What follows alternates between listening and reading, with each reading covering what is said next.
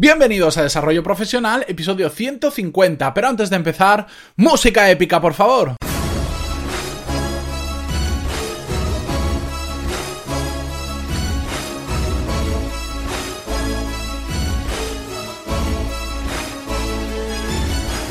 Muy buenos días a todos y bienvenidos un miércoles más a Desarrollo Profesional, el podcast donde hablamos sobre todas las técnicas, habilidades, estrategias y trucos necesarios para mejorar en nuestro trabajo, ya sea porque trabajamos para una empresa o porque tenemos nuestro propio negocio. Y antes de empezar con el episodio de hoy, ya sabéis que en pantaloni.es tenéis todos los cursos de desarrollo profesional y negocios donde podéis aprender lo mismo que en un MBA, pero de forma práctica, a vuestro ritmo y por un precio mucho más accesible que un MBA tradicional, porque por 15 euros solo al mes tenéis acceso a todos los cursos disponibles y a todos los que vienen en el futuro, porque ya sabéis que cada semana subimos tres clases nuevas y así que por esos 15 euros tenéis una tarifa plana de cursos, además de bastante más contenido extra. Ya sabéis que además hoy es miércoles, tenéis una nueva clase del curso de análisis de modelos de negocio, ¿de acuerdo? Dicho todo esto, vamos allá con el episodio de hoy porque vamos a hablar sobre delegar tareas, sobre todo cómo delegar tareas, que es algo muy importante y que nos cuesta muchísimo, pero es increíble lo que nos cuesta delegar una tarea. Hay tres aspectos importantes que quería resaltar de por qué nos cuesta tanto delegar una tarea. La primera es que creemos que nosotros lo hacemos mejor que todo el resto de personas. Y esto es bastante habitual. Lo que pasa es que ahí hay una contradicción, que de hecho yo creo que lo hemos comentado en algún podcast, que cuando no queremos delegar en otra persona que trabaja para nosotros o en un compañero porque creemos que nosotros lo hacemos mejor, pues igual es que nos hemos equivocado contratando o igual esa persona no es la más adecuada para delegarle una tarea, porque tenemos que delegar, si delegamos una tarea a una persona también es para que lo haga mejor que nosotros. El segundo punto, por lo que nos cuesta tanto delegar, es que creemos que, que tardamos menos haciéndolo nosotros que haciéndolo, que delegándolo. El simple hecho de tener que delegar y explicar las cosas consume un tiempo, por supuesto. Entonces decimos, para lo que tardo en delegarlo, pues lo hago yo. Que esto es un gravísimo error, porque al final eh, eso hace que nunca deleguemos nada y tengamos que hacer nosotros todo y ahora veremos cuáles son las consecuencias de ello. Y el tercer por qué nos cuesta delegar es que creemos que es demasiado importante una tarea determinada como para delegarla. Y todas estas tres cosas que hemos comentado ¿Qué consecuencias tiene? Pues que al final nos autolimitamos y nosotros somos nuestro propio límite porque tenemos 24 horas al día, no podemos hacerlo todo. Además, hay gente que es mucho mejor que nosotros haciendo las cosas, pero simplemente tenemos que aprender que ni lo hacemos nosotros mejor que el resto del mundo, ni estamos perdiendo tiempo por explicarle a alguien cómo hacer una tarea. Por supuesto, hay muchas veces que al delegar es más rápido hacerlo tú mismo que tener que explicarle a otra persona cómo hacerlo, después supervisar el trabajo, etcétera, etcétera. Por supuesto, pero le estamos enseñando a hacer una cosa que después ya no se lo vamos a tener que repetir nunca más. Estamos invirtiendo ese tiempo en esa persona para que sea más autosuficiente y para que más adelante podamos volver a delegarle una tarea igual o similar sin necesidad de explicar nada. Y ahí es cuando realmente empezaremos a ver los frutos de haber invertido ese tiempo que a priori parece que lo estamos gastando en lugar de invirtiendo. Además, eh, si no delegamos, si somos de los que creemos que tenemos que hacerlo todos nosotros porque lo hacemos mejor que nadie, porque no tenemos tiempo para delegar, etc., lo que pasa es que perdemos enfoco en lo que realmente es importante y sobre todo en lo que realmente se nos da bien. Es decir, aquellas personas que dicen, no, yo no voy a contratar a un gestor porque así me ahorro los 70 euros que me cobra mensuales, porque yo me puedo hacer perfectamente la declaración, yo puedo llevar las cuentas. No, por supuestísimo que puedes.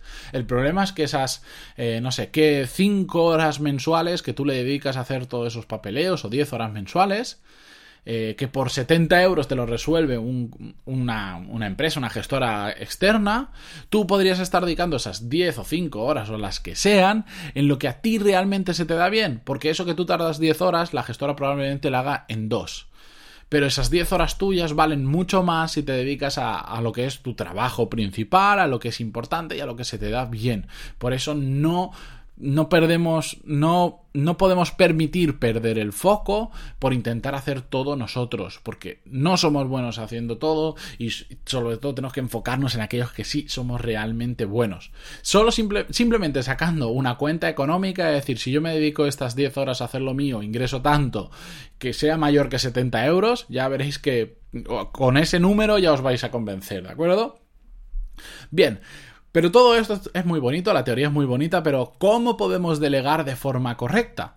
Bien, pues os voy a traer varios, varios puntos que tenemos que tener en cuenta, que veréis que es bastante más fácil de, delegar de lo que nosotros creemos, simplemente tenemos que hacerlo bien, porque si delegamos de mala forma, como veíamos antes, pues no va a funcionar y cuando no funciona pues al final te terminas convenciendo de que es mejor que lo hagas tú y entramos en ese círculo vicioso. ¿Cómo tenemos que hacerlo bien? Bueno, para primero, lo primero de todo es que tenemos que detectar cuáles son los problemas habituales que surgen al delegar.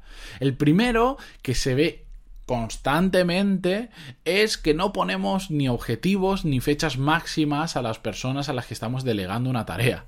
Le decimos, esto lo necesito para allá, o la famosa la famosa esta expresión que dicen en inglés, el ASAP, as soon as possible, cuanto antes pueda, eso está muy, muy, muy mal eso no es establecer una fecha. Es decir, lo necesito para allá no es ponerle una fecha máxima, porque no es realista. Lo necesito para allá significa tienes un segundo para hacer esa tarea que por supuesto no lleva un segundo. Lo que quiere decir es lo necesito para el final del día porque tengo que hacer esto, esto, esto, y si es posible que sea para ese momento. ¿De acuerdo? Siempre hay que poner fechas muy claras y muy acordes a la tarea que estamos delegando. No vale decir lo necesito para el final de la tarde si es una tarea que sabemos que, se, que necesitamos 10 días. ¿Por qué? Porque esa persona se va a matar para intentar tenerla hoy, si te la da hoy, la va a tener mal hecha porque se necesitan 10 días. Y si no, pues se va a frustrar porque va a creer que no sabe hacer las cosas bien, porque no la ha podido entregar en la fecha que tú le has dado. Tiene que tener una lógica, eh, tiene que tener el tiempo necesario y lógico, ¿de acuerdo? Por otro lado, uno de los problemas habituales que hay es que damos por hecho que nos han entendido lo que queremos realmente. ¿Por qué? Porque no marcamos un objetivo claro. Tenemos que dejarlos muy, muy, muy claros. Pasa muy habitual y es increíble la cantidad de gente que, que, que escucho que me cuenta el mismo ejemplo y que de hecho yo lo he vivido muchísimo de que no está claro lo que la otra persona quiere. Y os doy un ejemplo propio. Yo cuando trabajaba para otras personas, pues a veces eh, me pedían que hiciera una tarea y lo típico, pues tú la haces, la entregas y, por ejemplo, la entregas, tenías que entregarla en un documento digital, lo haces en un Excel. Y te dicen, no, hombre, no, pero ¿cómo me lo entregas esto en Excel? Pásamelo en un, en un Word, porque así se lo paso al cliente, tal, tal, tal. Bueno, pues lo paso a Word, muy bien. O al revés, lo llevas en Word y lo pasas en un Excel. Y te piden, no, no, hombre, esto pásamelo en un Excel, si esto es mejor hacerlo con columnas, con tal. ¿Y qué pasa? Pues que al final pierdes tiempo, te frustras, la otra persona cree que no lo haces bien, simplemente porque no hemos dejado las cosas claras, ¿de acuerdo? Bien, pero ¿cómo podemos hacer todo esto bien? ¿Cómo podemos evitar todos estos fallos habituales? El primero de todos y el más importante es marcar objetivos y fechas que sean muy, muy, muy claras. Y lo resalto así porque es muy importante. Un buen objetivo significa dejar muy claro el resultado que queremos.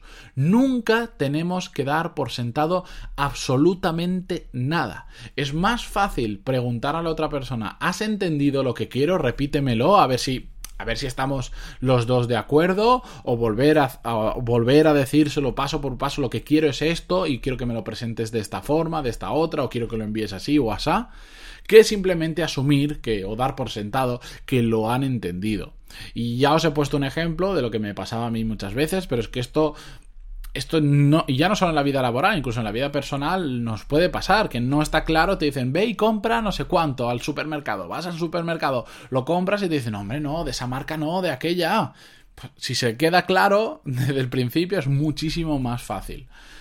Además, eh, tenemos que tener en cuenta que no se trata de decirle a la persona cómo tiene que hacer las cosas, sino qué resultado queremos. Y esto es muy habitual. La gente que no le gusta delegar, pero por algún motivo tiene que hacerlo, lo primero que hace cuando se sienta con la persona a la que le va a delegar la tarea es decirle paso por paso lo que tiene que hacer, cómo lo tiene que hacer, pero al milímetro. En lugar de enfocarse en el resultado que quiere. Delegamos para conseguir resultados realmente, no para indicar el detalle de cada proceso. Por lo tanto, eh, si delegas es porque confías en esa persona, hay que dejarle que lo haga a su manera si consigue el objetivo. Pero como normalmente no ponemos objetivo, pues creemos que le tenemos que indicar pasito a pasito cómo tiene que hacer todo. Márcale un objetivo, que le quede muy claro la fecha en la que lo tiene que hacer y a partir de ahí que él solo lo haga como crea conveniente. De hecho, probablemente lo haga de una forma más eficiente o más rápida que nosotros lo haríamos y de eso también podemos aprender, ¿de acuerdo? Así que es muy importante tener sobre todo ir enfocado a resultados y no tanto al proceso, ¿de acuerdo? Si después pues comete algún error en el proceso, le ayudaremos para corregirlo para que la próxima vez no lo haga así, pero eso no pasa absolutamente nada muy importante respecto a la persona a la que vamos a delegar es hacer que cada, bueno, cada persona a la que le digamos una tarea, porque puede ser un grupo también, se apunten sus objetivos y la fecha para cumplir ese objetivo en una hoja, uno por uno y por separado, y que quede muy claro. Y no hace falta escribir el objetivo, nada, nada, simplemente objetivo 1, tal, tal, tal, fecha máxima, esta, objetivo 2, tal, tal, tal, fecha máxima, esta otra, ¿de acuerdo? Eso es muy importante porque con esa hoja lo que vamos a pedirles es que revisen cada día cómo llevan los objetivos, que se la pongan delante de la pantalla, en un lado, se la pongan de fondo de escritorio, que hagan lo que quieran con esa hoja, pero que los tengan muy claro y sobre todo muy claras las fechas de entrega, ¿de acuerdo? De esa forma, eh, a ellos mismos les permite cada día acordarse de cuáles son sus objetivos principales y por lo tanto focalizarse en ellos, ¿de acuerdo? Y entonces pues no perder tiempo, llegar a las fechas estimadas, etcétera, etcétera.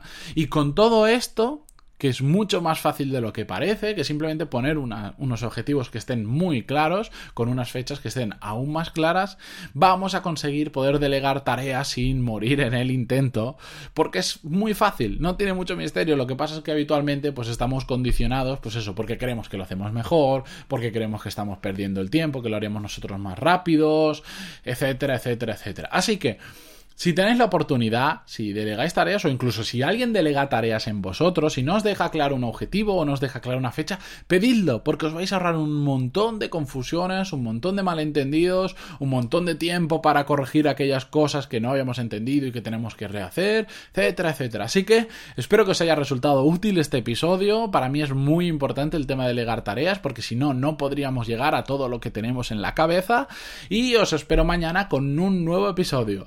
Antes, ya se me estaba olvidando, daros las gracias sobre todo por vuestras valoraciones de 5 estrellas en iTunes, vuestros me gusta y comentarios en iVoox que tanto me ayudan y a los que estáis suscritos a los cursos, pues gracias por hacer que sea económicamente sostenible, ¿de acuerdo?